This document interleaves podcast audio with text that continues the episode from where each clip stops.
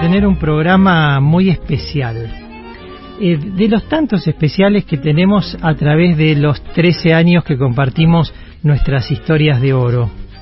Pero este programa será para conocer una historia que terminó en la década del 30.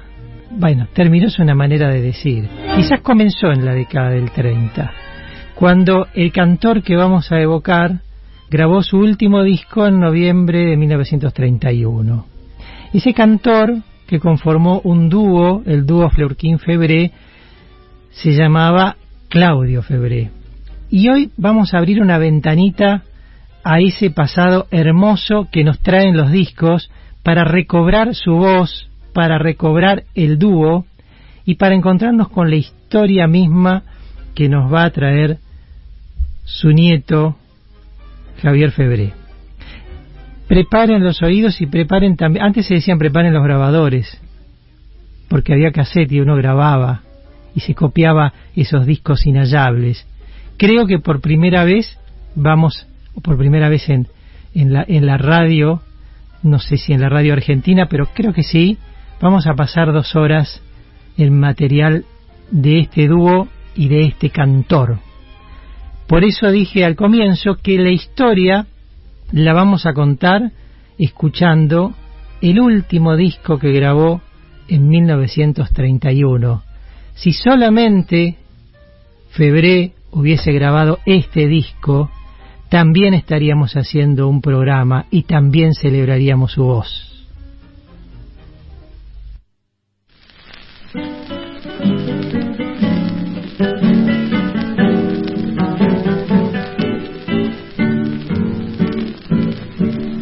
La novela gris de mi vivir, las páginas de amor oigo crujir y hay un repiqueteo de recordación que sabe resistir mi corazón. Horas de placidez puedo leer, romanticismo azul de aquel querer, fragancia de rosal en floración, burbujas de ilusión ¿Dónde estarás, mujer, de aquel querer? Yo te veo en un sendero, pisando estás la rosa de un te quiero que no escucharás, pero que alguna vez lo sentirás. Me abruma el sinsabor del desamor y quisiera destrozar, que ganas de llorar, las páginas muertas que me dan, la horrible sensación de uñas en mi corazón.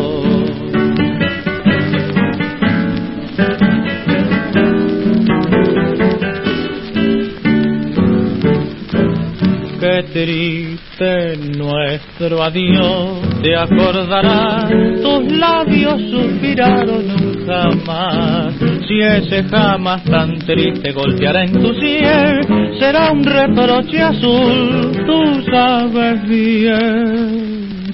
Si toda ausencia es para olvidar y es una senda fácil de encontrar, las horas del amor y la ilusión, páginas muertas son. ¿Dónde estarás, mujer, de aquel querer? Yo te veo en un sendero, pisando estás la rosa de un te quiero que no escucharás, pero que alguna vez lo sentirás. Me abruma el sinsabor del desamor y quisiera destrozar, que ganas de llorar, las páginas muertas que me dan la horrible sensación de uñas en mi corazón.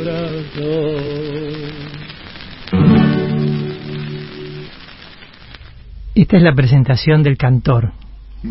¿Qué les pareció? Esta es la presentación de Claudio Febré.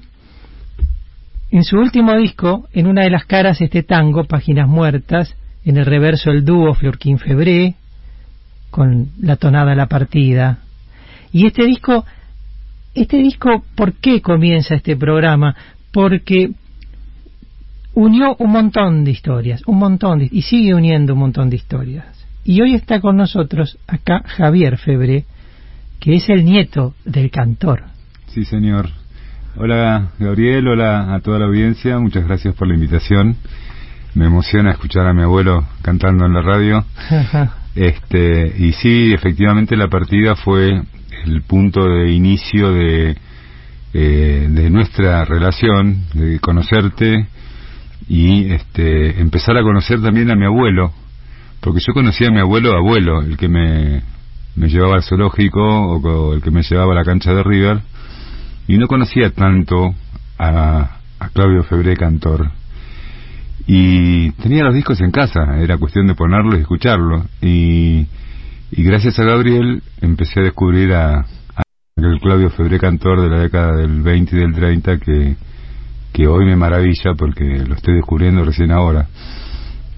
Yo creo que mm, tu emoción, que la comparto ahora, es volver a escuchar en la radio, al aire, otra vez la voz de tu abuelo, la voz del dúo, las voces del dúo, y aquella, aquel día del año 2012, eh, cuando en, una oficina, en tu oficina, yo llegué por otro tema totalmente distinto, pero yo atesoraba este disco, Páginas Muertas, y cuando vos me dijiste, eh, mi nombre es Javier Febré, fíjate que debe haber mucho Febré y no todos deben ser parientes.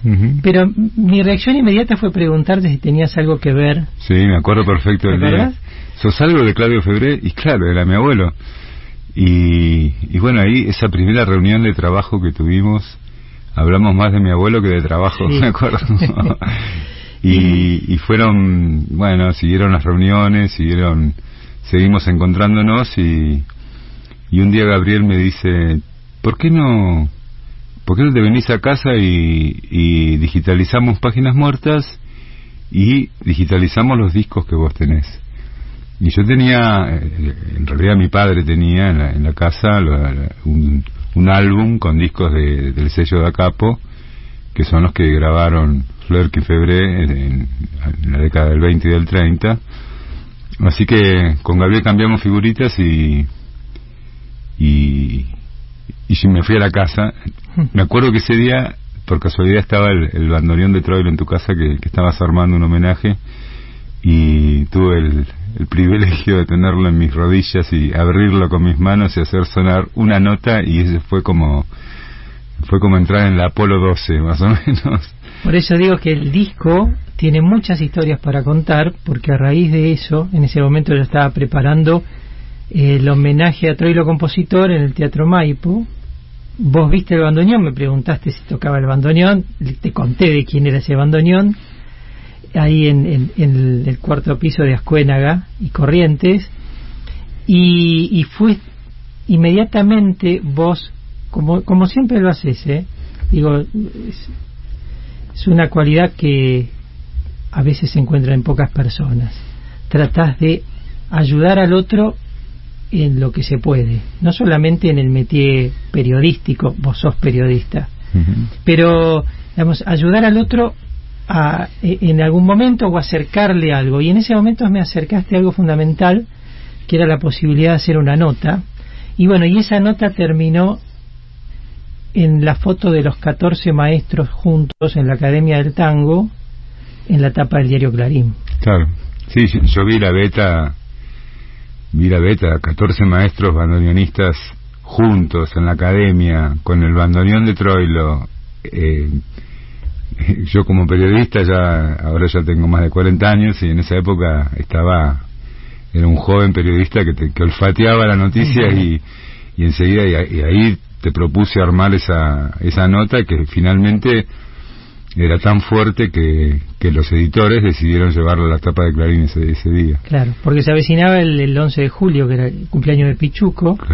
Pero además me acuerdo de tu pregunta, eh, ¿podrás juntar más o menos 7, 8 bandoneonistas? Y yo te dije, te junto a los 14. es, como, es como decir algo y después tratar de cumplirlo, ¿viste? Y en dos días este, hablando con todos los maestros que siempre fueron tan generosos, sí este, los tuvimos en la academia para esa foto histórica. Y bueno, eso es parte de, cómo nos conocimos. De alguna manera es la presentación de un trabajo de investigación que vos viniste realizando de, encontrar a las familias, porque reencontraste con la familia de Germán Fleurquín, el compañero de dúo de tu abuelo, el socio y el amigo, seguramente de tu abuelo.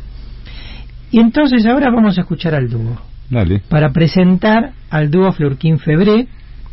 Y como recién escuchamos la última grabación, el último disco que grabó tu abuelo en el 31, vamos a escuchar la primera que hicieron. Bárbaro. El viernes 19 de julio de 1929. Ah. Esta samba tiene como uno de sus autores a tu abuelo también. Así es. Eh, cerremos los ojos y escuchemos una época donde así cantaban los artistas nacionales.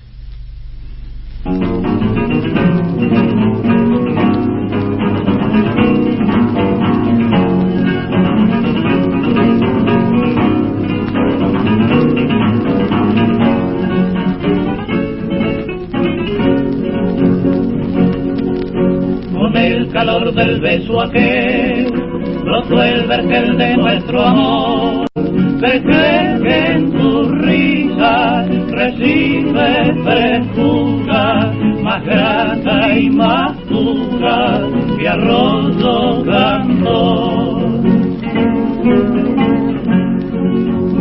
Es tu boca en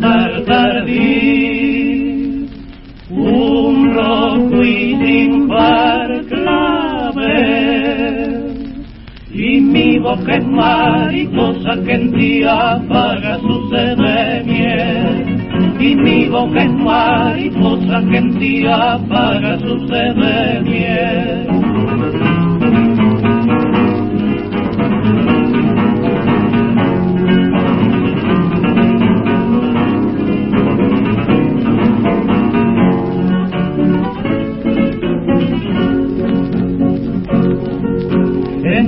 Amor gentil rosar y cada flor beso triunfar. Si un beso nos damos, florece otra rosa, dejemos hermosa, repleto el rosa.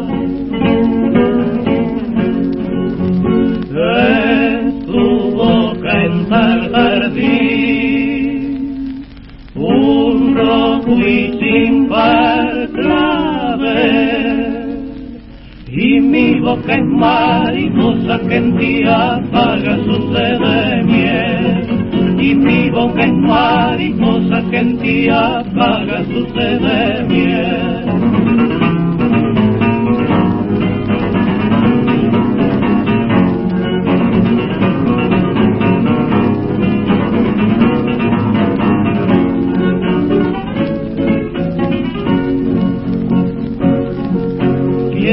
Que con tal pasión que puse en el mi corazón, no arranques las flores, por Dios te lo pido, que en ella prendido lo arrancas también. Es tu boca en tal jardín, un rojo y sin par es mariposa que en ti apaga su sed de miel, y mi boca es mariposa que en ti apaga su sed de miel.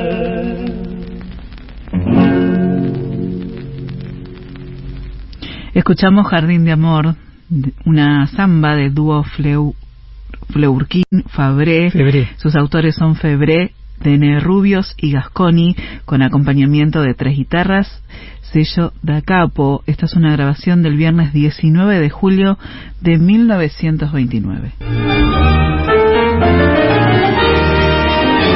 Por primera vez, me atrevo a decir, en, en la radiodifusión argentina vamos a pasar una cantidad de versiones que quedaron en 78 vueltas en el sello de Acapo, las grabadas por el dúo Fleurquín Febré, por Claudio Febré como solista y por Germán Fleurquín también como solista. Eh, Javier, contanos la historia, esa historia de, de aquel disco Páginas Muertas, que sigue generando temas.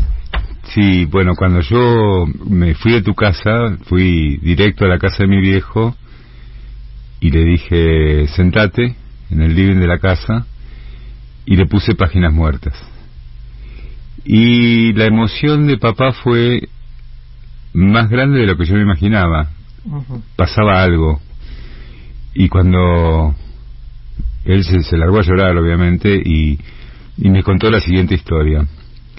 En, en 1970 él era marino y eh, se embarcó en el portaaviones Independencia de, la Armada rumbo a una navegación, como hacía habitualmente, que nos dejaba, nos dejaba por unos cuantos días, semanas o hasta meses, y había llevado una pila de discos para escucharlos durante la navegación.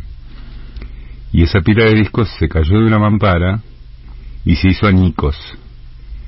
Y entre los discos que se hicieron añicos estaba Páginas Muertas. Y fue un drama familiar, porque era la única copia que teníamos en la familia de, ese disco y, y la familia lo sufrió mucho. Así que 40 años después, el hijo caía con Páginas Muertas y se lo hacía escuchar y bueno, fue, fue una emoción de él en ese momento y, y la verdad que este fue, fue muy lindo volver a, recuperar a eso. Y a partir de ahí empecé a, a conocer a mi abuelo, como te decía antes, ¿no? A, hasta ese momento era tu abuelo y tenías los recuerdos de hasta tus 15 años, ¿no? Claro, mi abuelo mi abuelo era el que me, el que me llevaba al zoológico, ¿no? El, el, que me rescataba de alguna travesura que había cometido y me llevaba a su casa y me protegía. Eh, nunca nunca me imaginé que iba a descubrir esto y, y y, debo decir gracias Gabriel por, por ayudarme a descubrirlo y ayudarme a, a, conocer el, la historia de la familia a, a, partir de esta investigación que hicimos. Sí, eh, en realidad digitalizar, volver a escuchar estos discos de pasta que yo, sabes que adoro como, como tantos coleccionistas que adoramos estos discos, cuando volvés a poner el disco en la bandeja y suenan, están nuevamente viviendo ese momento. Revive inmediatamente, no están silenciados. Están y, también la emoción de poder pasarlos en la radio y compartirlos con mucha gente eh, es, es para mí muy importante.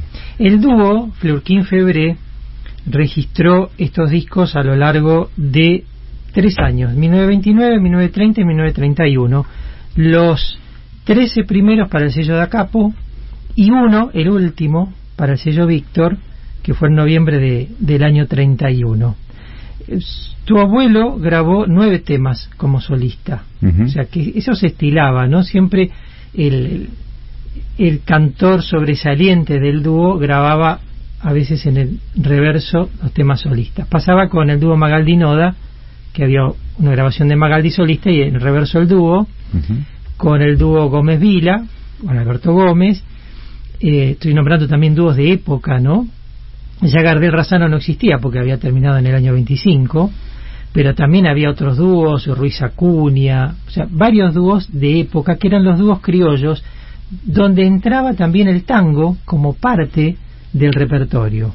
Hay nueve temas solistas de tu abuelo, hay tres solos de Germán Fleurquín, que algunos vamos a compartir, y hay 16 obras a dúo grabadas por Fluquín Febré que ustedes van a ir redescubriendo con nosotros, como esta chacarera que registraron en diciembre del año 29.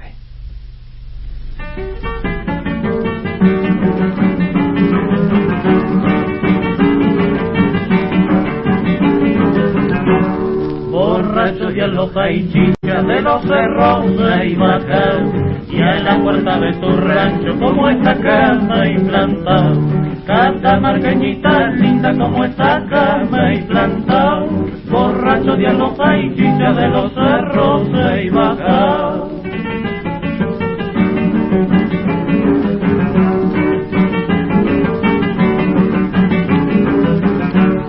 Ni borracho más perdido, ni la huella y olvidado y a reclamarte y venido el corazón que he dado. Canta marqueñita linda del corazón que he dado, ni borracho más perdido ni la huella y olvidado.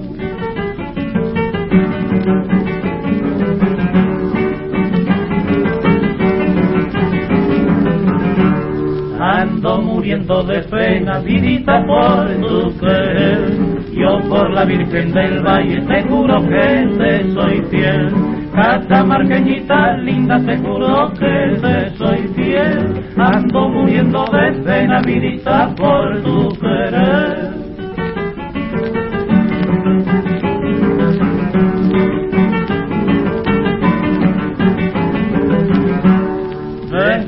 Que vos me has besado, viviendo estoy por tu amor.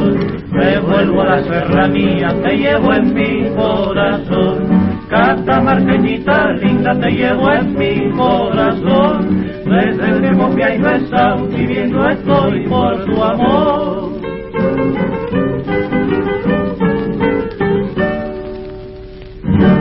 Escuchábamos Catamarqueñita Linda, una chacarera del dúo Fleurquín Fabré, con sus autores Puciarelli y Calvet, acompañado de tres guitarras, Rodríguez y Flaiván. Esto es una grabación del 16 de diciembre del año 1929. En los 13 años de Historias de Oro, en este ciclo, estamos por primera vez pasando discos del sello de Acapo que pertenecen a la familia Febré, pertenecieron a tu abuelo, quedó en manos de tu padre y ahora vos conservás y extendés esa, esa idea, Javier. Bueno, ¿quién era tu abuelo? ¿Dónde nació? ¿Cuándo? Mi abuelo era el era el segundo el segundo hijo de eh, cinco. Eh, su papá Alfredo Martín Febré era uruguayo y su mamá Eugenia Fiorani era italiana de Florencia. Era la beta artística de los Febré viene a través de, de abuelita Eugenia, como la conocemos en la familia. Ajá. De hecho, mi hermana, mayor que yo, nosotros somos seis hermanos, la que me antecede a mí se llama Eugenia en honor a abuelita Eugenia. Y antes de Alfredo Martín y Eugenia, mi tatarabuelo era también Alfredo Febré, era un vasco francés que, que venía al Río de la Plata a, a comerciar y que, bueno, dejó una familia por acá y, y la familia creció y, y somos una, un ejército. ¿Y Claudio nació Cla- qué día? Claudio nació el 16 de marzo de 1903, o sea, este año se cumplen 120 años. Fue el segundo hijo. Antes que él, en 1901, había nacido Anita, Ujú. tía Anita para nosotros. Y después de Claudio, en 1906, nació Teresa. En 1910 nació Darío. Y en 1916, el último, el más chico, el, el- el niño travieso de, de los Febré, que era Adramantino Febré, conocido como Poroto. y tu abuelo eh, falleció en 1976. 76, sí. Sí, Yo tenía 15 años. vos tenías 15. Él comenzó a cantar seguramente eh, desde muy joven, porque estas grabaciones todavía no tiene 30 años, tiene 25, 26 años en estas versiones. Pero después del año 31 que graba Páginas Muertas y La Partida junto al, a Germán Fleurquín, canta un tiempo más con el dúo y decide dejar. Sí, ese, ese es un misterio que, que, que quise de- develar en estos meses y todavía no tengo una, una respuesta categórica. Sí te puedo decir que después de grabar, de grabar Páginas Muertas en 1931, en 1932 nació mi papá y dos años después nació mi tía.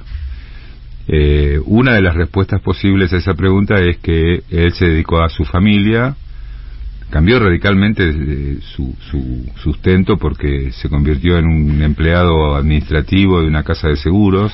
Sí. Este, siguió cantando. A, a mí me cantaba el niño de las monjas en el living de su casa, ¿me entendés? O sea, eh, pero yo no sabía de dónde venía ese niño de las monjas. ¿me Era un abuelo que te cantaba. Era un abuelo que me cantaba, claro, que me cantaba así como me llevaba al zoológico o al jardín botánico. Vivía ahí muy cerca del jardín botánico. Entonces, eh, ¿En qué calle vivía? vivía en la calle, se llamaba Canin, ahora se llama Escalabrino Ortiz, entre Arenales y Beruti. Bien. Ahí a la vuelta del botánico, íbamos caminando y llegábamos enseguida. ¿Y se dedicó su vida a, que a una empresa comercial? Sí, sí, él trabajaba para la casa Braceras, que era una casa de, seguros, de don Ángel Braceras, y después trabajó en otra casa que se llamaba Hijos de Agustín Mon, y finalmente cuando ya se jubiló, que fue cuando yo lo conocí, cuando yo lo, lo, curtí más, porque no, eh, los primeros años lo veía cuando él viajaba, yo vivía en Puerto Belgrano y él vivía en Buenos Aires y o, viajaba yo a Buenos Aires o viajaba él a Puerto Belgrano para vernos. Así que no lo veía constantemente como un chico ve al abuelo que vive cerca o, o en la misma ciudad. Entonces, este, él ya en esa época eh, hizo, empezó a hacer cobranzas para una, para una, una cooperativa o algo por el estilo, que se llamaba El Centauro, creo. Mira pero era, eh, digamos que juntaba un mango más a la jubilación que le pagaban, ¿no? Cuando tenía 27 años grabó este disco para Da Capo en marzo del año 30. Es un tango y te acordás que cuando lo digitalizamos íbamos escuchando la digitalización y mirando el disco como si en esa placa negra a 78 vueltas estuviese la imagen que la veíamos de tu abuelo con las tres guitarras. Y nos sorprendió este tango que se llama La Tierra del Amor, única grabación que conozco, que además es de un autor conocido para la época, Daniel López Barreto, que tiene otro tango hermoso que se llama La Uruguayita Lucía. Pero este, totalmente desconocido, lo vamos a compartir. Escuchen, primero qué lindo tango, pero además la interpretación que logra como solista Claudio Febré.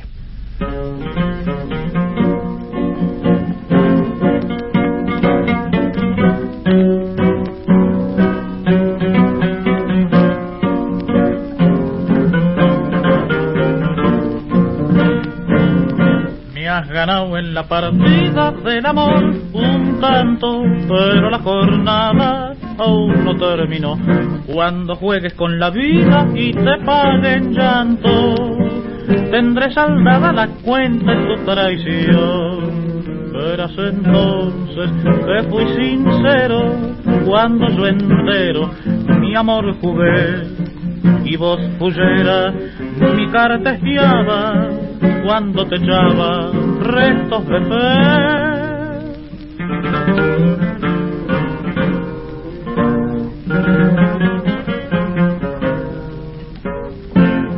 Arriesgué en el tapete de mis verdes esperanzas. Mi palabra, mi promesa contra tu loca cabeza que tan pronto me olvidó. Y perdí hasta la ficha de mis locas ilusiones, un puñado de decepciones, solamente me quedó. Si otra vez en la carpeta del amor nos vemos, ya tendré manchada tu forma de jugar, frente a frente sin careta cuando el resto echemos verás tronchadas tus ansias de ganar. Ya habré aprendido a ser fusero y al primer quiero desbancaré de un solo golpe tus ilusiones y pretensiones, pobre mujer.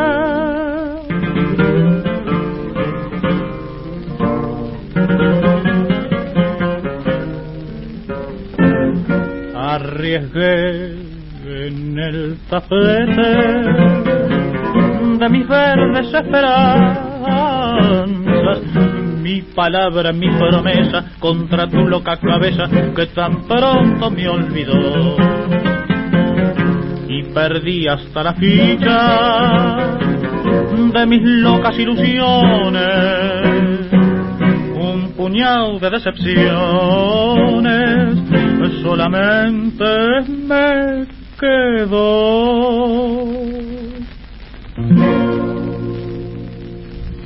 Escuchamos en la Tierra del Amor de López Barreto por Claudio Febré con acompañamiento de tres guitarras. Esta es una grabación del 29 de marzo de 1930. Es un tango para redescubrir y, eh, incorporar algún repertorio. ¿eh? Sí, sí, absolutamente. Además, habla del juego y yo soy, desde la, de la, secundaria tengo un grupo de, jugadores que jugamos al póker y a la podrida de juegos y, todo lo que lo que va diciendo la letra está vinculado con, con los juegos que, que yo juego, así que este, sí, sí, es, es un, un, hallazgo realmente. El viernes que viene, 10 de marzo, celebrando los 120 años del nacimiento de Claudio Febré y celebrando al dúo Florquín Febré, vamos a encontrarnos en la Academia Nacional del Tango. ¿Qué va a pasar, Claudio? Javier.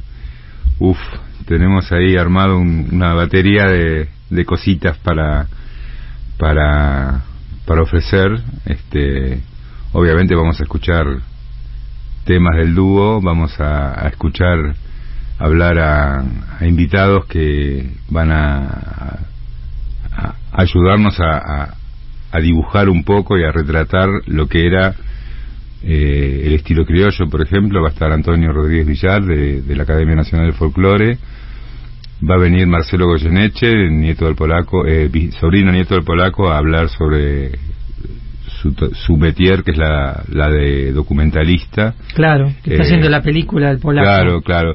Bueno, yo a Marcelo lo conocí en la academia, estábamos los tres, eh, y lo conocí por casualidad, y bueno, él estaba documentando a su tío abuelo y yo estaba documentando a mi abuelo, mm. y hubo una empatía natural en ese momento, y y así empezamos a hablar, así, y un día le dije, che, Marcelo, ¿no te animás a hablar en el, en el homenaje? Y encantado, me dijo, así que eh, va a venir, va a haber dos actuaciones, eh, o tres, veremos, este, va a actuar Vanina Tallini, sí. que es nieta de Armando Tallini.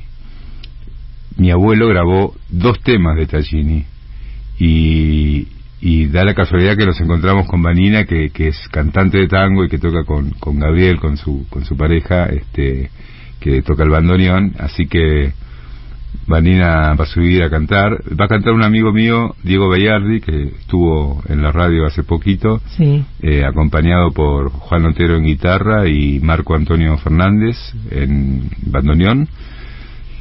Este, y tenemos, a ver... Eh, Diego va a cantar un tango que grabó tu abuelo, Pura Pinta. sacaron Pura Pinta, que, que es otro tango eh, que es de, lo mutuo, ¿no? Sí, después lo vamos a pasar, Pura Pinta, en la otra hora, porque en general tu abuelo registró, cuando grabó temas como solista, registró temas muy románticos, ¿no? Este Nora, Nora este pobre huerfanita que es el tango de Tallini, Mosca muerta, el vals en un rincón del corazón, bueno, Páginas muertas que escuchamos, El niño de las monjas, El paso doble, que fue un éxito, de, fue una de las cosas que seguramente más le pedían a tu abuelo.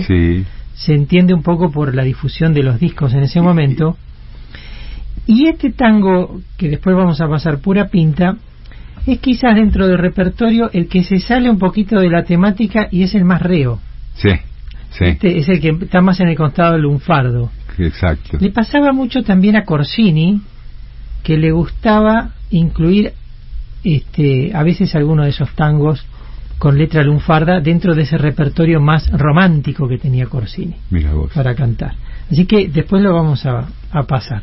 Bueno, va a ser el viernes, 19 horas, Avenida de Mayo 833 Sí, además eh, va a haber, vamos a hacer, porque hay bisnietos de Claudio que están desparramados por todo el mundo. Sí, Y lo novedoso es que vamos a hacer un zoom y en la pantalla de la academia se van a ver este, todos los nietos, bisnietos y familiares desparramados por el mundo. Mm. Hay en San Francisco, Estados Unidos, hay en Newcastle, hoy hablé con mis sobrinos de Newcastle, que son ingleses, otro argentino que está en Barcelona, hay en Chaco, hay en Gualeguaychú, hay en Montevideo, hay no solo de Febré, sino también de Flerkin. Bueno, y además, ¿quiénes van a conducir el evento? Vos, bueno, Yo voy a estar como anfitrión también. bueno, un día estábamos en la academia con Germán y me dice, che, ¿no tendríamos que contactar algún Flerkin para esto? Y yo le dije, sí, tenés razón. Entonces, al día, eh, esa misma noche me, me puse a buscar Flerkins en, en Twitter, en Instagram, en Facebook, por todos lados, y di con un angelito de esos que andan revoloteando por mi vida últimamente, que es Liliana Flerkin, sobrina nieta de Germán, que me va a ayudar a, a conducir el, el evento con Juan Gabriel. Bueno, entonces vamos a reeditar el dúo Flerkin Febré. Exactamente. Con su sobrina nieta y con su nieto. Estuvimos ensayando, pero pero nos sale algo tipo Pimpinela, así que mejor no cantamos. vamos, vamos a hacer algo serio. Bueno, entonces mejor escuchemos al dúo. ¿Qué te parece? Dale.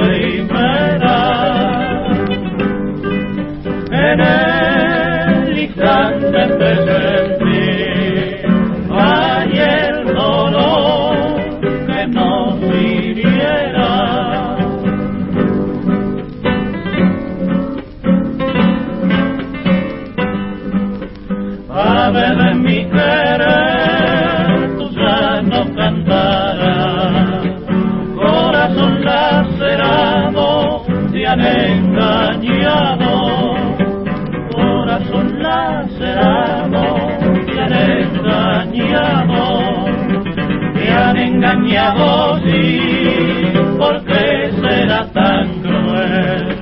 Con tu vida la suerte de quererte, no puedo contemplar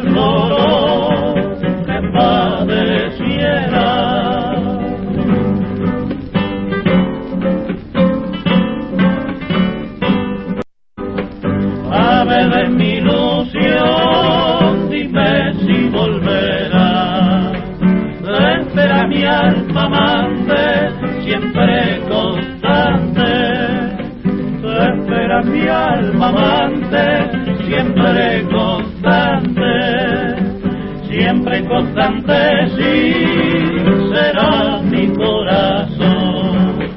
He jurado adorarte y no olvidarte, no me eches en olvido, volví a tu nido.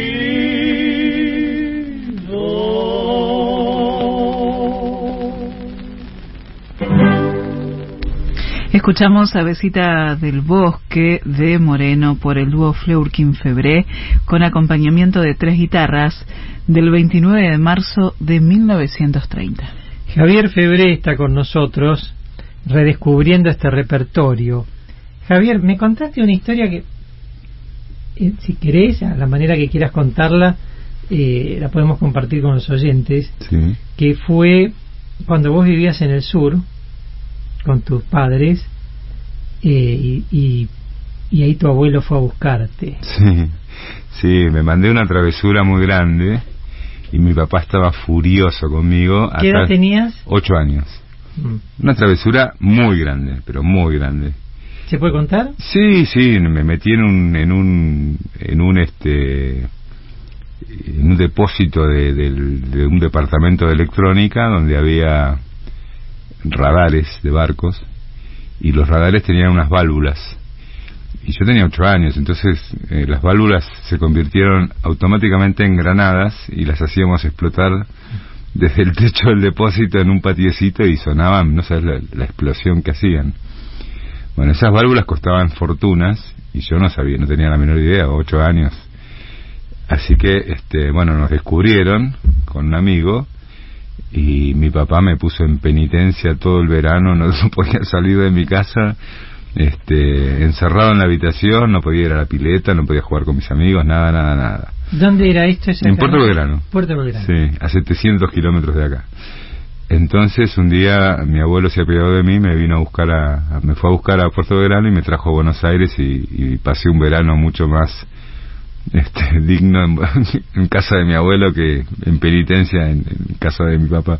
Cuando me contaste la anécdota, eh, vi eh, esa idea de tu abuelo que fue a rescatar al nieto sin desautorizar a su hijo, digamos, a su papá, pero decir, bueno, me lo llevo yo para, para Buenos Aires. Y, y, ayer mi hermana mayor me, justamente me decía algo que muy importante. Cuando íbamos de visita a la casa, eh, él nos dejaba llegar y, y al rato se nos acercaba y tenía un diálogo con cada uno de nosotros. Se tomaba un tiempo para dialogar con cada uno de nosotros y, preguntarnos cómo estás, cómo te va, eh, y, y, y, regaba esa relación abuelo-nieto. Este, le ponía mucha atención a eso. No era, no era un, eh, hola, ¿cómo te va? No, no, no. Esto era, te miraba de frente a los ojos y te preguntaba cosas. Y te dirán cosas que y se acordó ayer mi hermana hablando por teléfono con ella, este, Diana me, me, me hizo, me remarcó eso de mi abuelo y, y, es verdad, es, es tremendo. La, la, importancia que le daba él a sus, a sus nietos era, era muy grande, ¿no? ¿Y cómo, en qué momento te cantaba? Ah, eran, mira, hacíamos las palabras cruzadas del diario La Prensa, me enseñó a hacer las palabras cruzadas, cosa que yo desconocía en absoluto. ¿Te fue entrenando? Sí, sí, me, me, sentaba, me sentaba en su regazo, en el sillón del, living de su casa, y con el diario de la prensa en la mano y una virome empezaba a hacer, él ya las, las hacía todos los días y, y así en momentos de, que había momentos de, descanso, por ahí agarraba la guitarra y se ponía a cantar. Y la versión de, del Niño de las Monjas, lo loco es que tiene tres estrofas. Y muchas versiones llegan hasta la segunda estrofa, lo que la convierten en una canción alegre. Sí. El torero que, que, se consagra como torero. Pero la tercera estrofa es cuando el torero muere. Ya no seré torero, dice. Y, y él la cantó entera, que, a tal punto que el surco del disco llega prácticamente a la etiqueta. Este, y no hay, no hay muchas versiones grabadas, vos sabés mejor que yo, pero no hay muchas versiones grabadas con las tres estrofas. No, no, no, las más populares, la de Enrique Rodríguez, por ejemplo, que fue la más popular en la década del 40, tiene las estrofas sin la estrofa de la muerte. Entonces parece más festivo claro. el paso doble. Y es un paso doble. Y es un paso doble que se estilaba mucho en las orquestas típicas y en los cantores nacionales, bueno, de Gardel en adelante, que cantaran pasodobles en su repertorio. Te propongo cerrar los ojos. Sí. Y volver a aquel living y alguna tarde cuando te cantaba El niño de las monjas.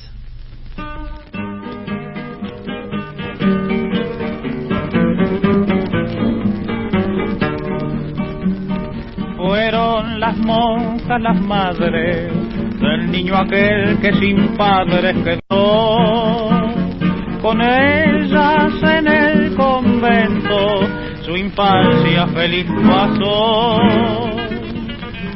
Era travieso el chiquillo y de valor daba pruebas sin par. Por eso constantemente al chiquitín se le oye exclamar.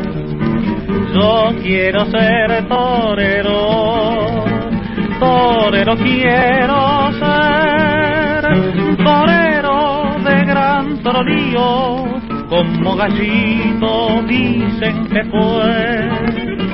Quiero ganar dinero para traer yo aquí un manto para esa virgen que tanto vela por mí se hizo mayor el chiquillo y del convento por fin se cansó.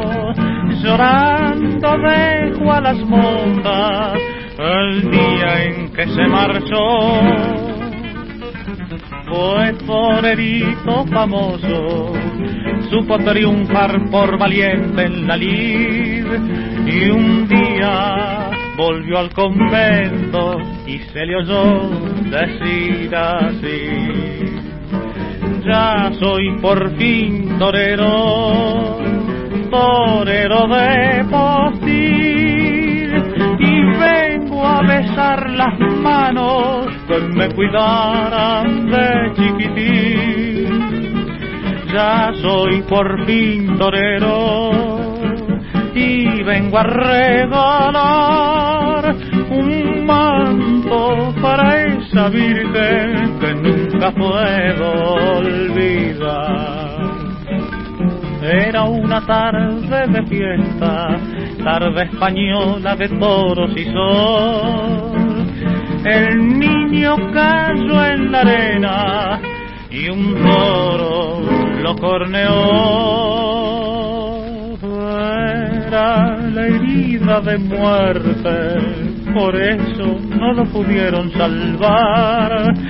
Llorando vio a su cuadrilla y él dijo así al expirar, ya no seré torero, torero no seré, me muero como granero y Barelito y el gran José, pobres monjitas buenas que llorarán por mí, rezad por el pobre niño que recogisteis aquí.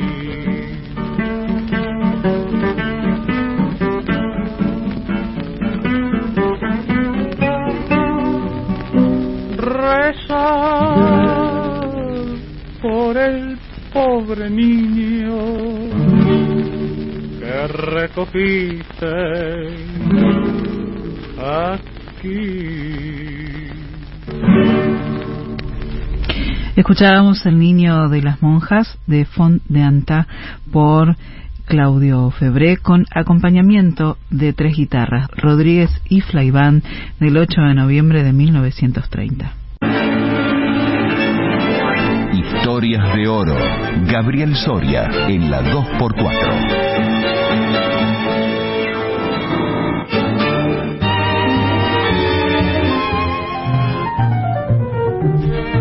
Estamos celebrando este dúo Fleurquín Febré, los 120 años del el cantor, ¿eh?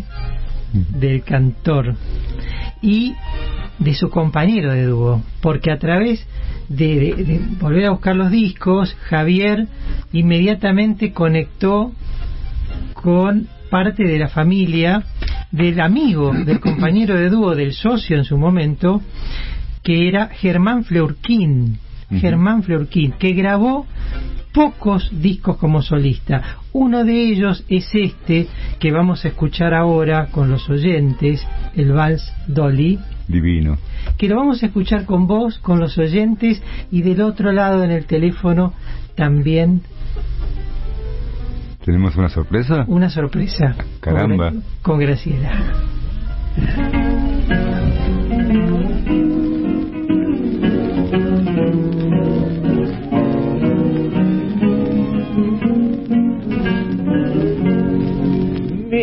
mi soñé un mes de amor donde eras tú la diosa. Y al volcar en ti besos de pasión estremecía mi ser. Y en el sopor del besar con ansia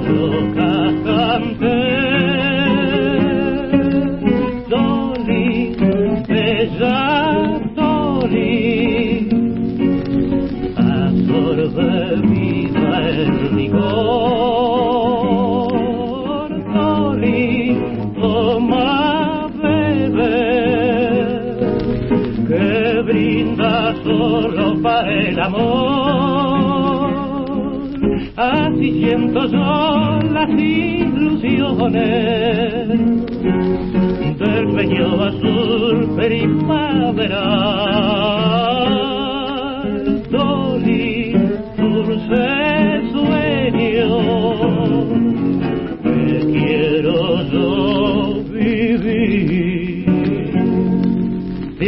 Recordar esa noche azul cuando al despertar he visto bellosas sin flor, flores sin olor,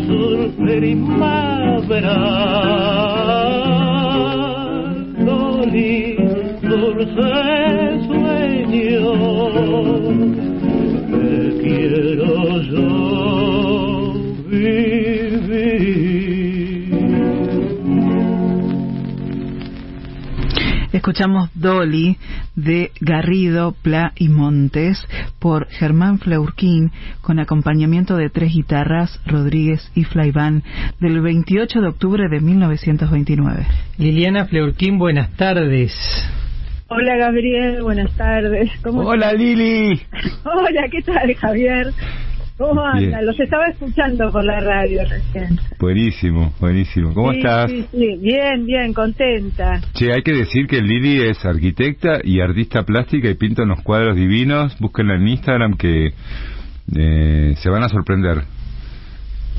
No, yo quería quería contar algo. Sí. porque- Que, te lo, que, eh, a- a- no sé si se lo conté a ustedes, pero eh, yo hace como en el 2013 estaba escuchaba la 2x4 porque me- siempre me gustó el tango. Entonces, este, no sé de dónde, pero me gustaba.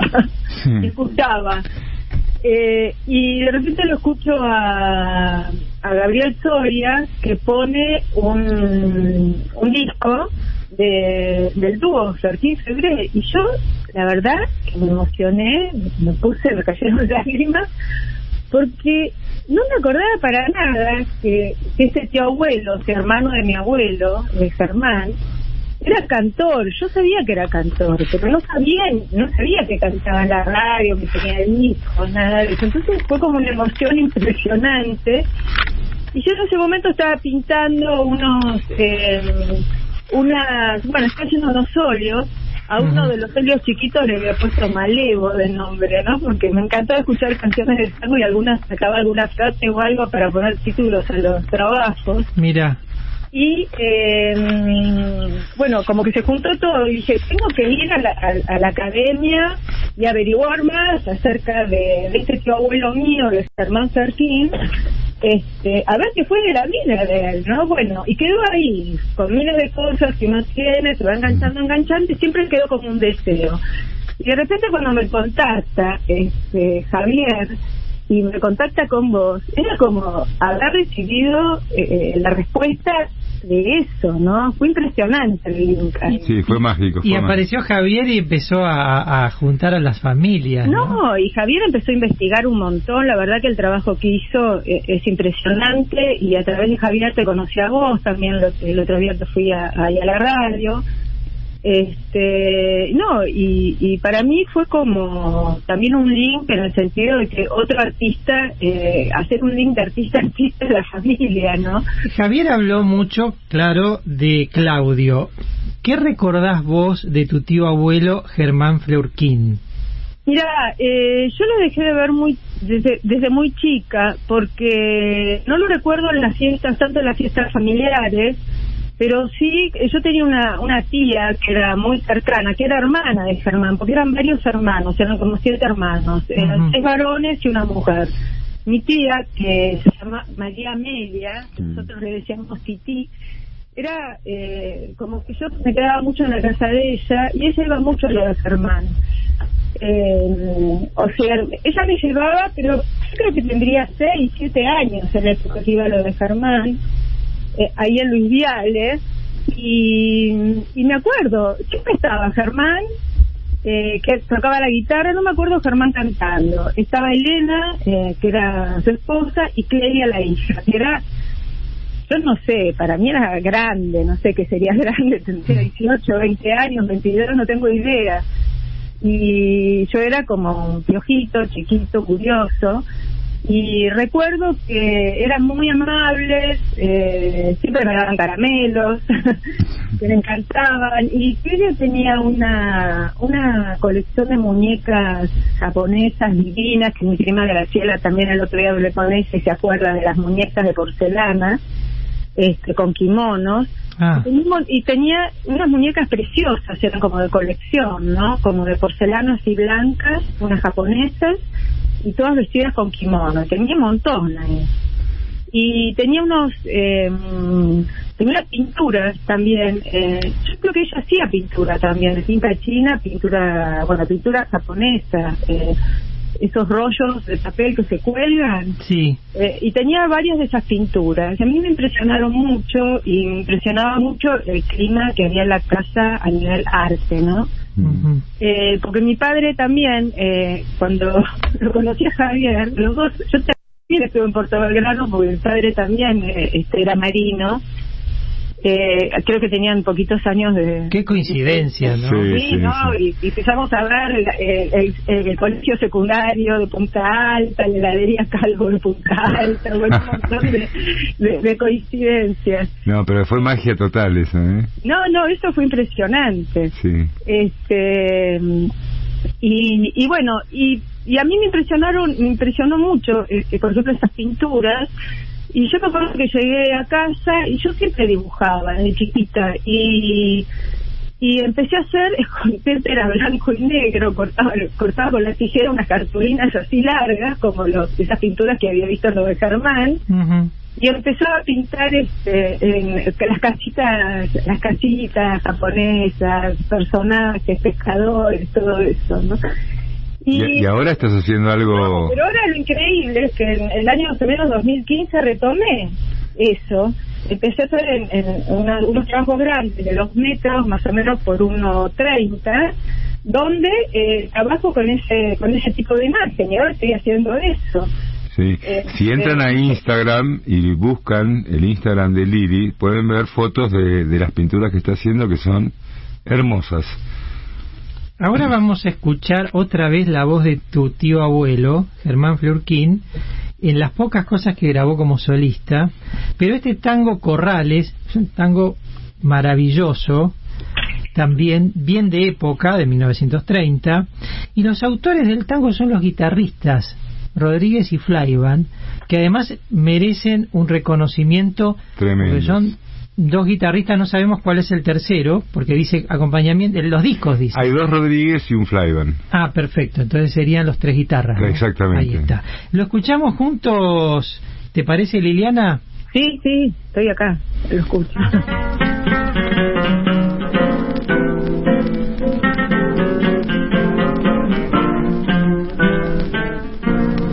corrales, sombras, misterios,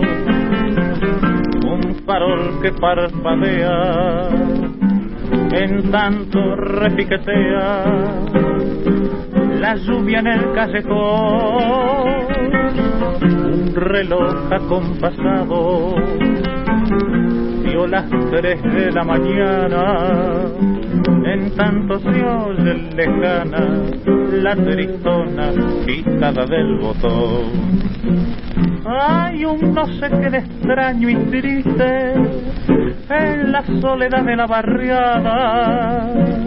Y como un presagio los aullidos cenan de dolor la vecindad deja un no sé qué de extraño y hondo el viento al pasar entre las sombras. Y como un designio de tragedia suena la pitada del botón. Hombre se oye un silbido en la barriada desierta. Y luego se abre una puerta que da paso a la traición. Un tiro hiere la noche, se escucha un ay al instante y el hombre aquel tan valiente desfallece en la paz del callejón.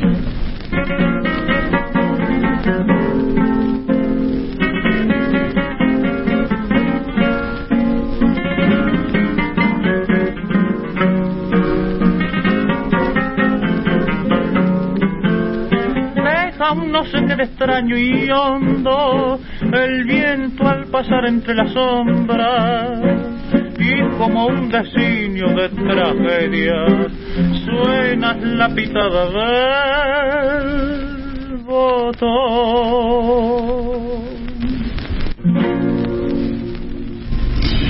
Escuchábamos Corrales de Rodríguez y Flaiván por Germán Fleurquín con acompañamiento de tres guitarras, Rodríguez Flaiván.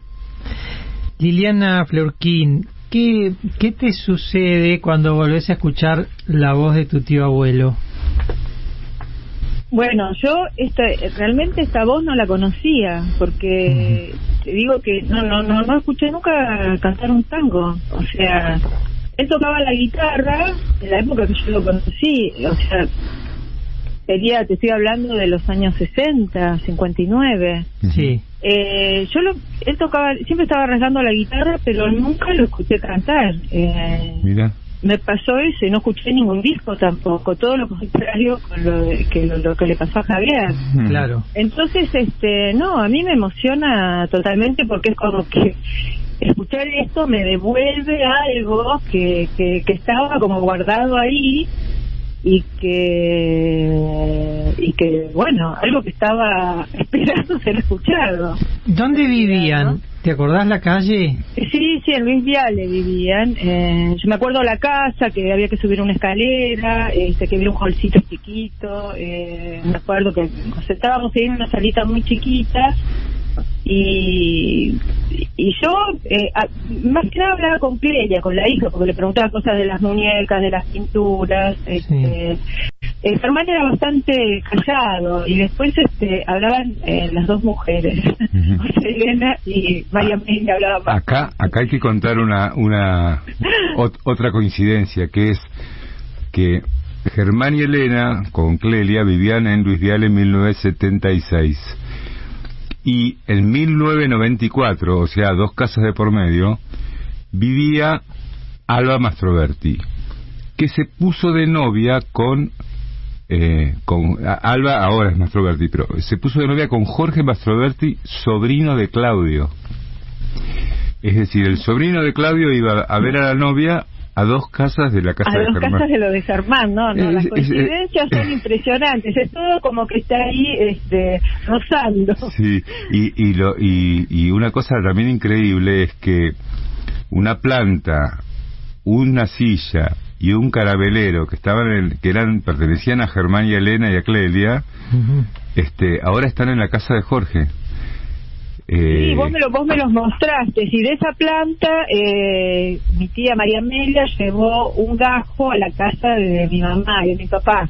Ah, mira. Y yo tengo de esa casa ahora, este, cuando falleció mi mamá, le, pe- porque nunca quise yo sacar plant, eh, gajitos de ahí ni nada, pero cuando falleció mi, mi mamá, le pedí a mi hermano un gajo de ahí y ahora tengo dos plantas de esas en mi terraza acá en Vicente López. Increíble, increíble. Nos vas Sí, a acompañar el, el viernes, ¿no es cierto, Liliana? Sí, sí, sí, los voy, los voy a acompañar. Van a reeditar el dúo Fleurquín Febré.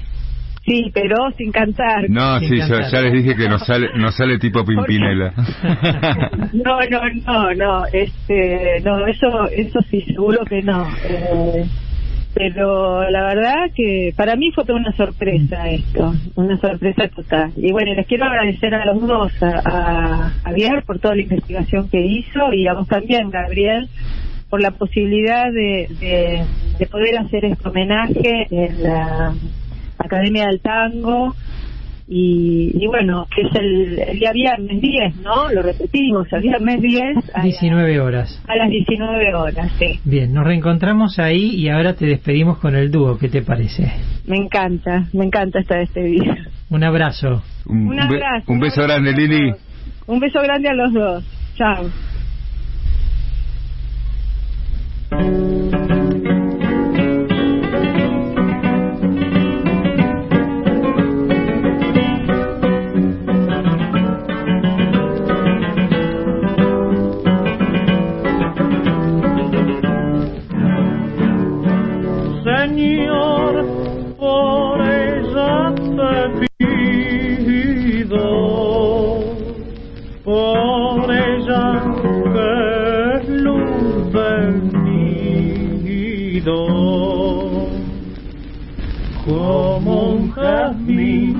Ponía aroma en todo el rancho, y su reír era un concierto de zorzales gentil clavel, sus labios rojos y sensuales, donde hace y miel para mi ser.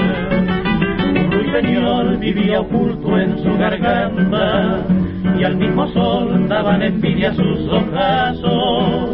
Su dulce amor trajo la dicha a mi brazo, y el placer y la paz del querer. Es la Señor, te pido, de rodillas besando la cruz. No me lleves la gloria del nido, no me dejes el rancho sin luz. Si su vida es razón de mi vida, y esa vida te quiere llevar. No olvides que detrás de mi querida me verás de este mundo marchar. Por ella están tristes y mudos los zorzales, todo es dolor, todo es llorar dentro del rancho, y a otra fiesta en las garras del carancho, y el clavel y el rosal ya no dan para que luche con la muerte, que ella también puso en tu alma la esperanza. Hace mi Dios que vuelva a ti la bonanza, y hasta el cardo, Señor, será flor.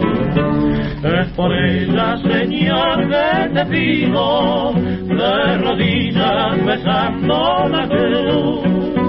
No me lleves la gloria del nido, no me dejes el rancho sin luz. Si su vida es razón de mi vida, y esa vida te quiere llevar. No olvides que detrás de mi querida me verás de este mundo marchar.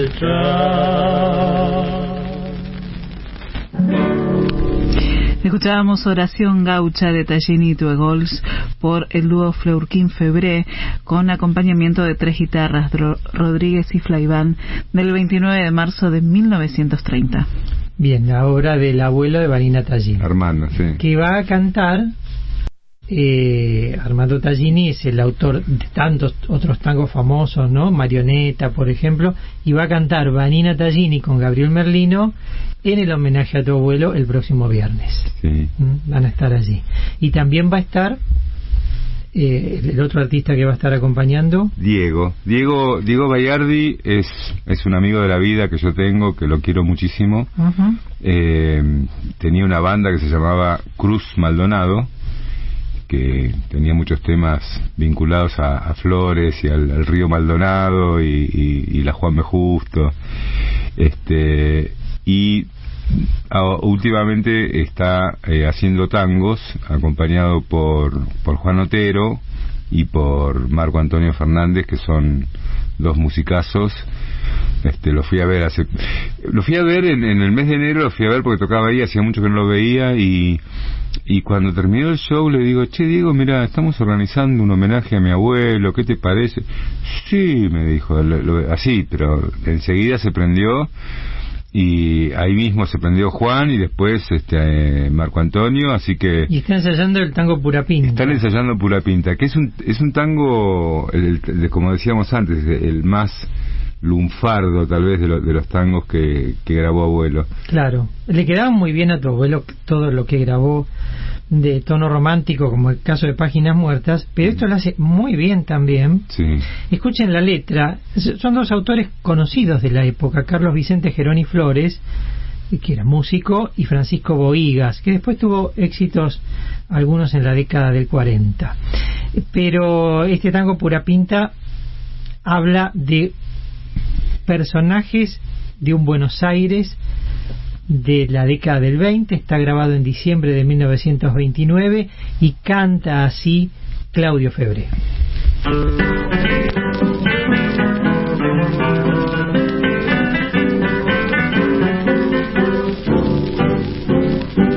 Teniendo de pista no más que un quilate Aquí en Buenos Aires se engrupia hasta Dios, pues nadie averigua, vistiendo magnate, de dónde ha salido, qué haces ni quién sos. esas pebetas que pierden el tino, buscando un Rodolfo con loca ilusión. De pronto una torra que es muy valentino, se liga una mina con medio millón. Todo es cuestión de pinta en Buenos Aires y es el puntero el que la pinta más. Teniendo pinta se triunfa cada rato, pero vas bien triunvirato si en la pinta no acertas. Hoy es así, la pinta es la que reina y al que le falla es un gran infeliz. De pura pinta conozco a más de un pato que nomás con el retrato se hizo célebre en París. La pinta es la piedra que tiene más brillo y en estos momentos de simulación el hombre decente y el reo más pillo alternan lo mismo en toda reunión. ¿Quién sabe el delito tal vez que ocultamos si el mundo actualmente nos juzga al revés? No es nada de extraño que al paso que vamos a un chorro con pinta lo nombren de juez. Todo es cuestión de pinta en Buenos Aires y es el puntero el que la pinta más. Teniendo pinta se triunfa cada rato, pero vas bien triunvirato si en la pinta no acertás. Y es así, la pinta es la que reina y al que le falla es un gran infeliz. De pura pinta conozco a más de un pato que nomás con el retrato se hizo célebre en París. Escuchamos Pura Pinta de Geroni Flores y Boigas por Claudio Febré con acompañamiento de tres guitarras, Rodríguez Flaiván, una grabación del 16 de diciembre de 1929.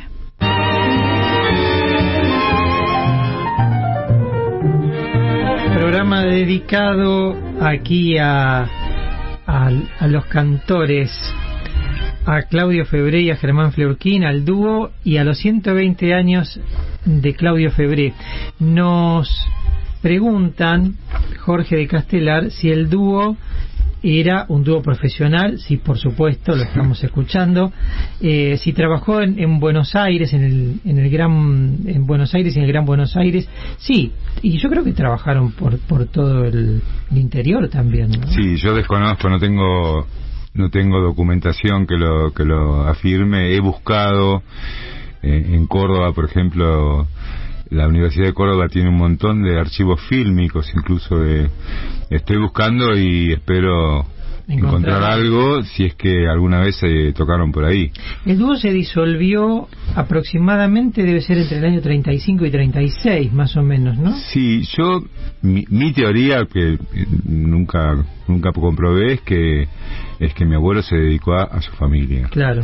Este, Pero vos tenés fotografías eh, que tenés un gran archivo fotográfico de tu abuelo, eh, donde ya de, de grande, de hecho en el Facebook de la 2x4 hoy se publicitó el programa con una de esas fotos, él está con vestimenta gauchesca y hay fotos junto a Fleurkin también, pero ya en una edad más grande, eso debe ser década del 50, ¿no? Sí, eh, una reentré. Bueno, eh, mi tío segundo, Jorge, que es el único que conozco que lo vio actuar en vivo, este eh, recuerda que Claudio lo, fue a buscar, no, en realidad fue así, él le pidió en Castelar, fue en tren a, a la Casio Bulnes donde vivía Claudio, su mamá se quedó con la mujer de Claudio y él lo llevó a un festival.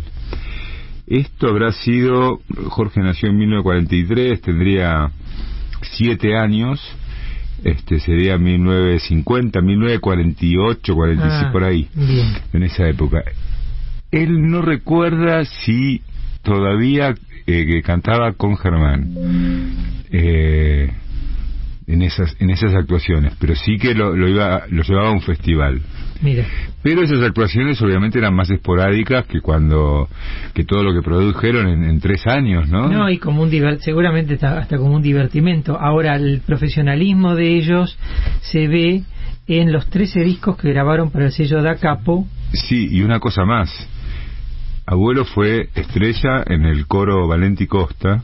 Valenti Costa era un profesor del Teatro Colón. Sí. Tenía un coro y, y es autor de varias obras para coros y de hecho, abuelo actuó en Canal 7, ya en la, televisión, junto al coro Valenti Costa. Eh, Jorge se acuerda que lo vio, lo fue a ver a una casa de, otra persona porque tenía televisor, recién empezaba la televisión, y, y la cámara le, le, hacía primeros planos a mi abuelo porque era como eh, uno de los miembros importantes del coro. Así que digamos que el tema canto, él, él lo mantuvo siempre.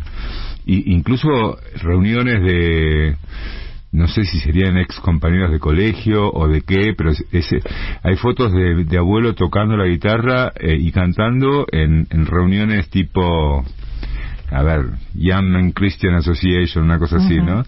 Este, que él se reunía con amigos y bueno, eh, tocaba la guitarra. Es, es, muy curioso todo esto y además el próximo viernes, 19 horas, viernes 10 de marzo, va a estar también hablando sobre los discos del sello de Acapo Fabio Cernuda, gran coleccionista, admirador de tu abuelo, que te, que te pasó algunos temas que te faltaban. Vos tenés casi la totalidad de los discos. Sí, me falta uno, el, el 80.506, que lo estoy buscando desesperadamente. Eh, de los 13 discos de Dakar. De los 13 tengo 12, eh, 10 en, en físico y, y, 2 en digital. Que, te lo, que los pasó Que me los pasó Fabio, sí. Fabio no solo me pasó eso, sino me pasó muchísima información importante. Las fechas de, grabaciones que estamos leyendo, cada vez que tocamos un tema, me las pasó Fabio. Sí. Y yo a Fabio lo conocí porque porque googleé y me, me, salió que él tenía páginas muertas y lo había subido a su canal de YouTube. Claro. Y ahí como que me puse en contacto con él y ahora ya tenemos eh, diálogos por WhatsApp y, por llamadas telefónicas a diario casi.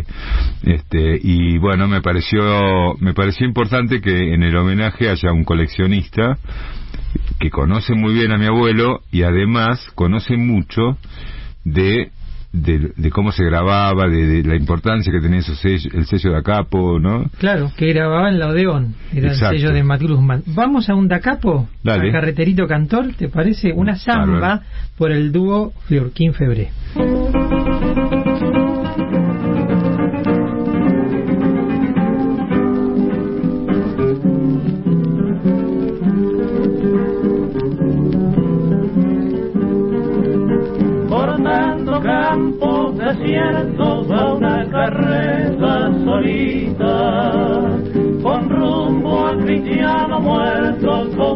Una anima bendita. Los vientos chocan y trujen con fuerza en los eucaliptos, mientras que tiembla en el eje la luz de su farolito compañero de mi vida, que fiera su está el camino.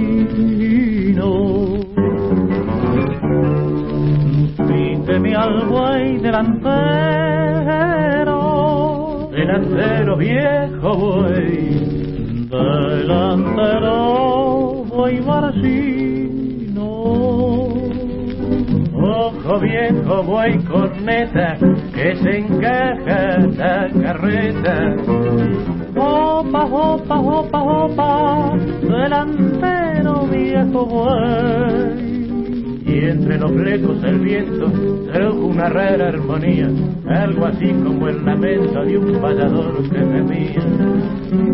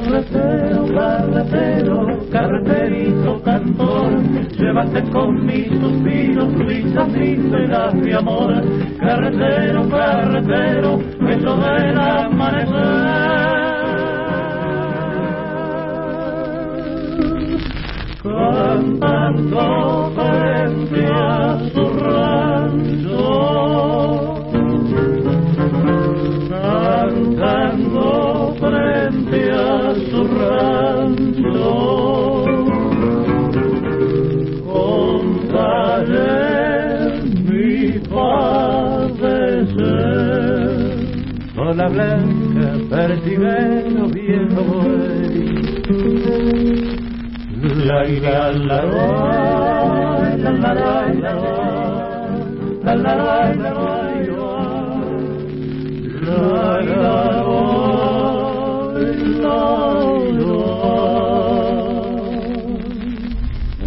Escuchábamos Carreterito Cantor de Matón por el dúo Fleurquín Febré con acompañamiento de tres guitarras Rodri- Rodríguez y Flaiván, una grabación del 16 de diciembre de 1929.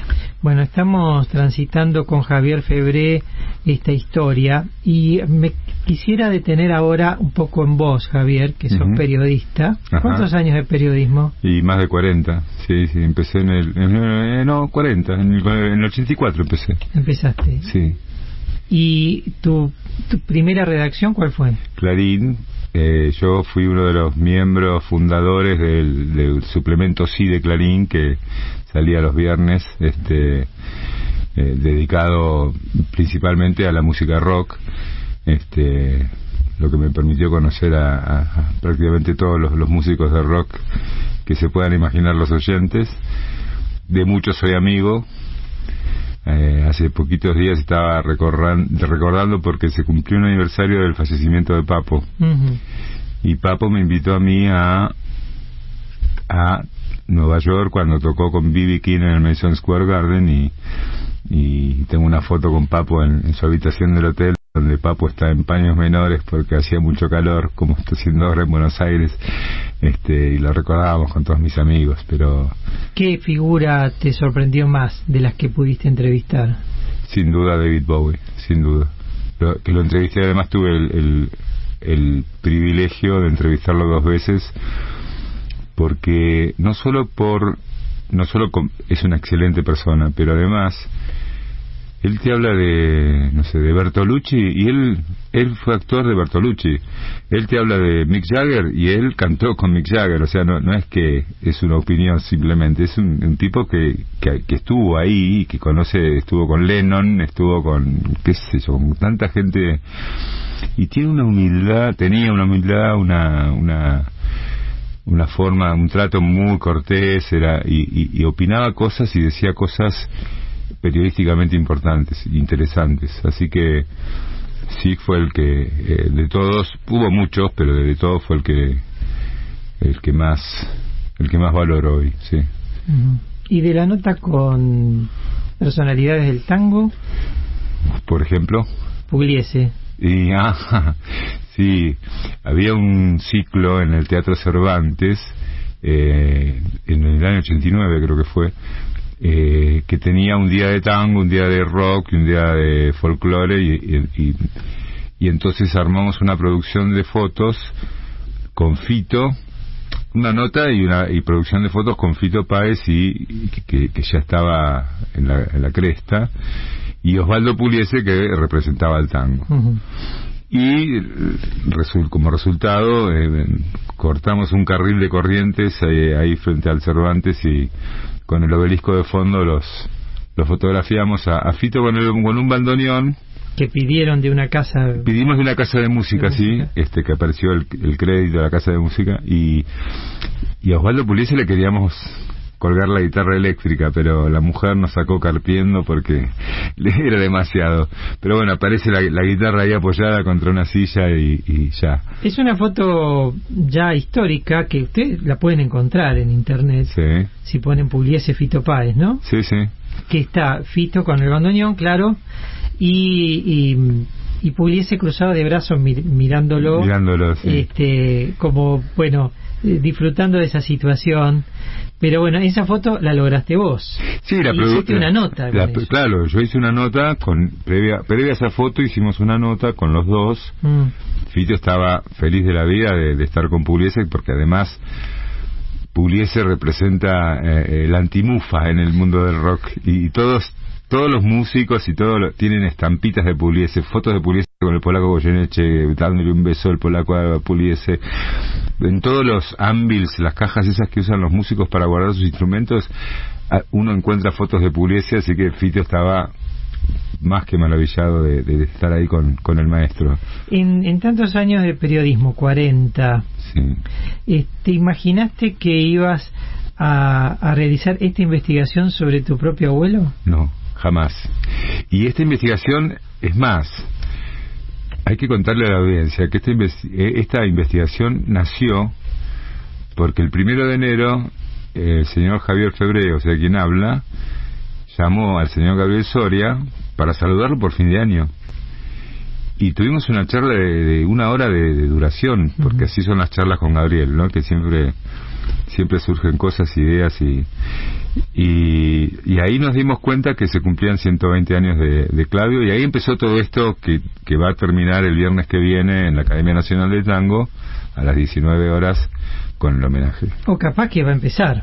Capaz que va a empezar, que se- no se sabemos. puede seguir haciendo cosas. Sí. Eh, más dúo entonces y más Claudio Febré. Ahora solo Claudio Febré va a cantar algo que a vos te gusta mucho, que es un vals romántico. Divino. Ellos grababan grabaron zambas, gatos, chacareras, valses criollos, bailecitos, una canción argentina llamada Campo Adentro, pero también estos valses que no eran los valses criollos, sino eran los valses más románticos al estilo de los rom- de, de los valses americanos. Exacto. ¿no? que venían con las películas sonoras Exacto. americanas.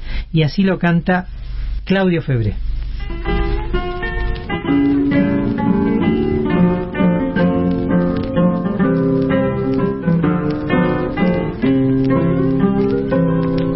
Cuando yo un amor soñé y buscarlo pretendí, nunca ver mi imaginé han rendido junto a ti. En mi ciego frenesí, tu mirarme enloqueció, porque ya sin resistir, loco de pasión, te imploraba así. Nora, Nora, tu nombre sin cesar, fijo yo en mi cantar. Y con pasión mi alma implora tu cariño sin igual. Nora, Nora, bríndame tu querer que toda mi ilusión.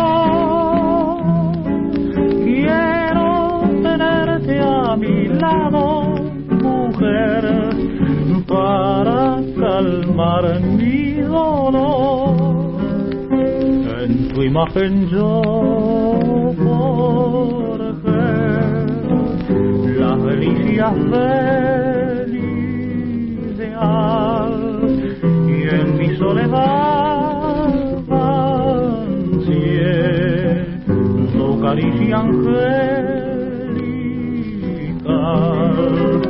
Vuelve tu mirada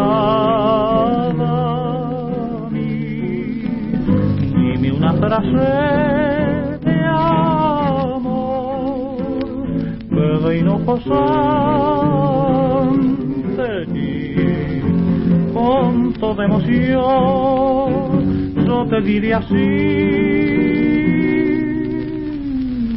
Nora, Nora tu nombre sin cesar fijo yo en mi cantar y con pasión mi alma implora tu cariño sin igual.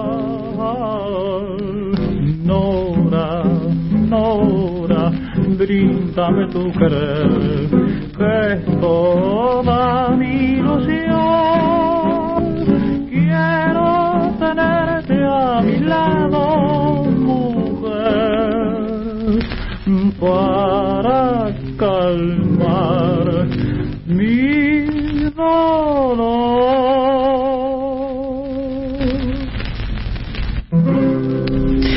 Escuchábamos Nora de Escherini y París con acompañamiento de tres guitarras Rodríguez y Flaiván, interpretado por Claudio Febré del 16 de diciembre de 1929. Una exquisitez, A mí me encanta. este vals. A mí me encanta y, y me- ¿sabes qué me gusta, Gabriel? Poder compartirlo con la gente, poder compartirlo con la audiencia porque yo sé que se- tengo 40 años de periodismo y yo sé cuando algo es bueno y esto es bueno. Nadie me tiene que decir Además esto va a estar a partir de pocos días todas estas grabaciones disponibles en Spotify. Correcto, sí, hicimos un convenio con una discográfica online que va a subir eh, toda esta discografía y algunos temas más que estamos buscando, eh, no solo en Spotify, sino en todas las plataformas. Va a estar en iTunes, va a estar en, en Amazon, va a estar en, en YouTube, en todas las plataformas, menos las chinas y las rusas que son este, nefastas, pero bueno, eh, va a estar en muchísimas plataformas. Para que el público pueda escucharlo. Y a mí me a mí me encanta eh, poder compartirlo con la gente porque son piezas realmente lindas y, y, y que la gente las pueda disfrutar me, me, me da mucho gusto. Pero los estrenamos acá hoy. Sí, Nuevamente. bueno, yo te di la exclusividad a vos. Este programa alguna vez lo habíamos pensado en el 2012 con tu padre. claro. ¿Te acordás? Sí, Eh, después no pudimos concretarlo con tu papá, pero hoy sí homenajeamos a tu abuelo y también a tu padre que conservaba la memoria de la historia, ¿no? wow. ¿Qué vamos a escuchar? No, vamos a escuchar algo. ¿Qué, qué relación tiene tu abuelo con Nelly Omar? Muchísima, porque mi abuelo eh, iba con Germán, iban a un programa que se llamaba Cenizas del Fogón, Sí. y eh, Nelly empezó ahí. Y Nelly era muy joven y, y, y ellos la, la- como que la apañaron, la, la padrinaron y le, le enseñaron un poco el camino y, y cuando era muy jovencita, Mm. eh, recién llegada, e incluso hizo su primera audición ahí, en ese programa, y, y bueno, después se convirtió en, en la reina del tango, La cantora nacional. la cantora nacional que fue, pero, pero eh, hay una, cuando Nelly fue declarada personalidad ilustre de la música popular de la provincia de Buenos Aires, Sí. en los fundamentos la ley dice que entre otros este el dúo Flerkin Febré fueron los que orientaron su estilo y su y sus primeros pasos. Eh, estamos recordando archivo y vamos a escuchar algo.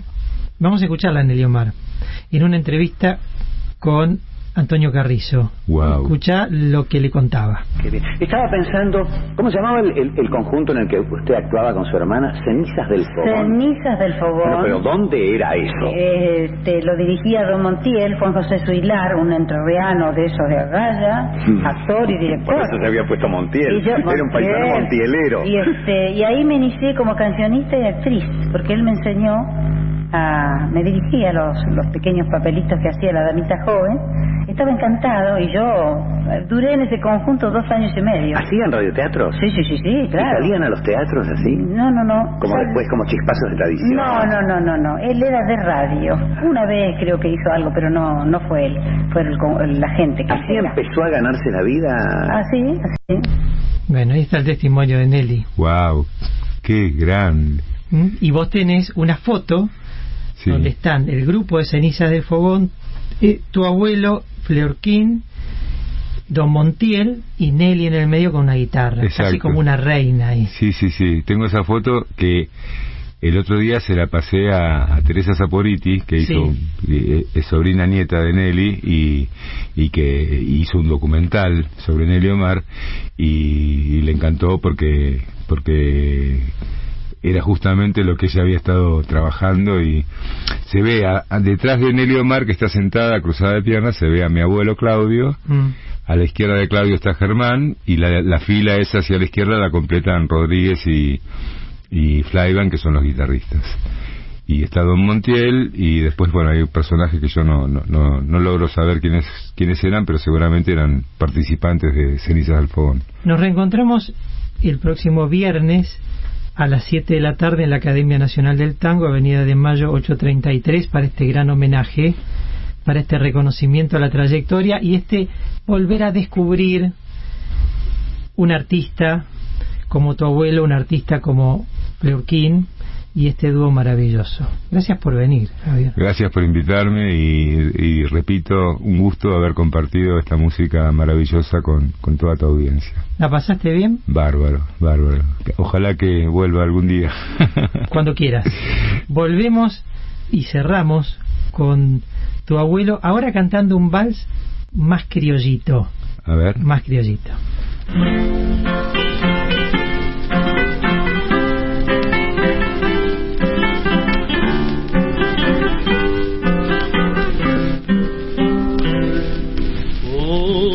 Romántico cantor al pie de una reja en flor. Embargado de emoción. Canta esta canción de amor. Si en un rincón corazón que Dios te dio hay un lugar donde guardar esta pasión que mi nación. Déjame pasar por compasión, déjame entrar, dame un lugar donde quedar a descansar. Si en un rincón del corazón que Dios te dio hay un lugar donde guardar esta pasión que en mi nación. Déjame pasar por compasión, déjame entrar, dame un lugar donde quedar a descansar.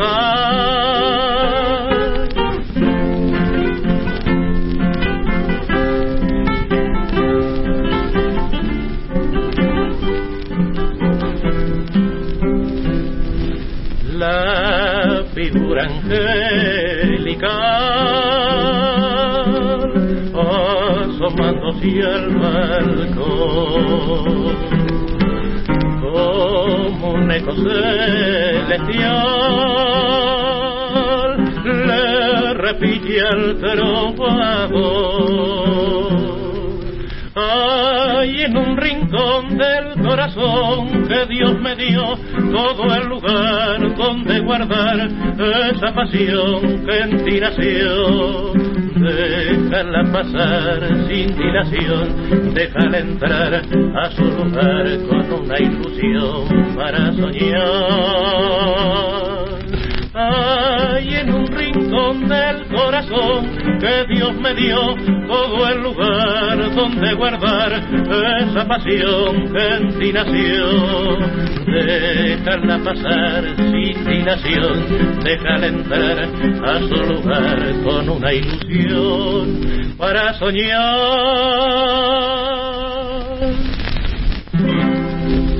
Escuchamos en un rincón del corazón de Papavero por Claudio Febré con acompañamiento de tres guitarras.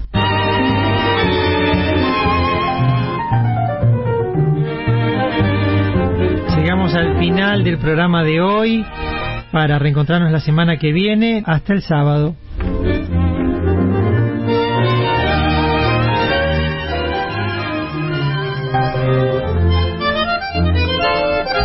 Gabriel Soria tiene historia en la 2x4.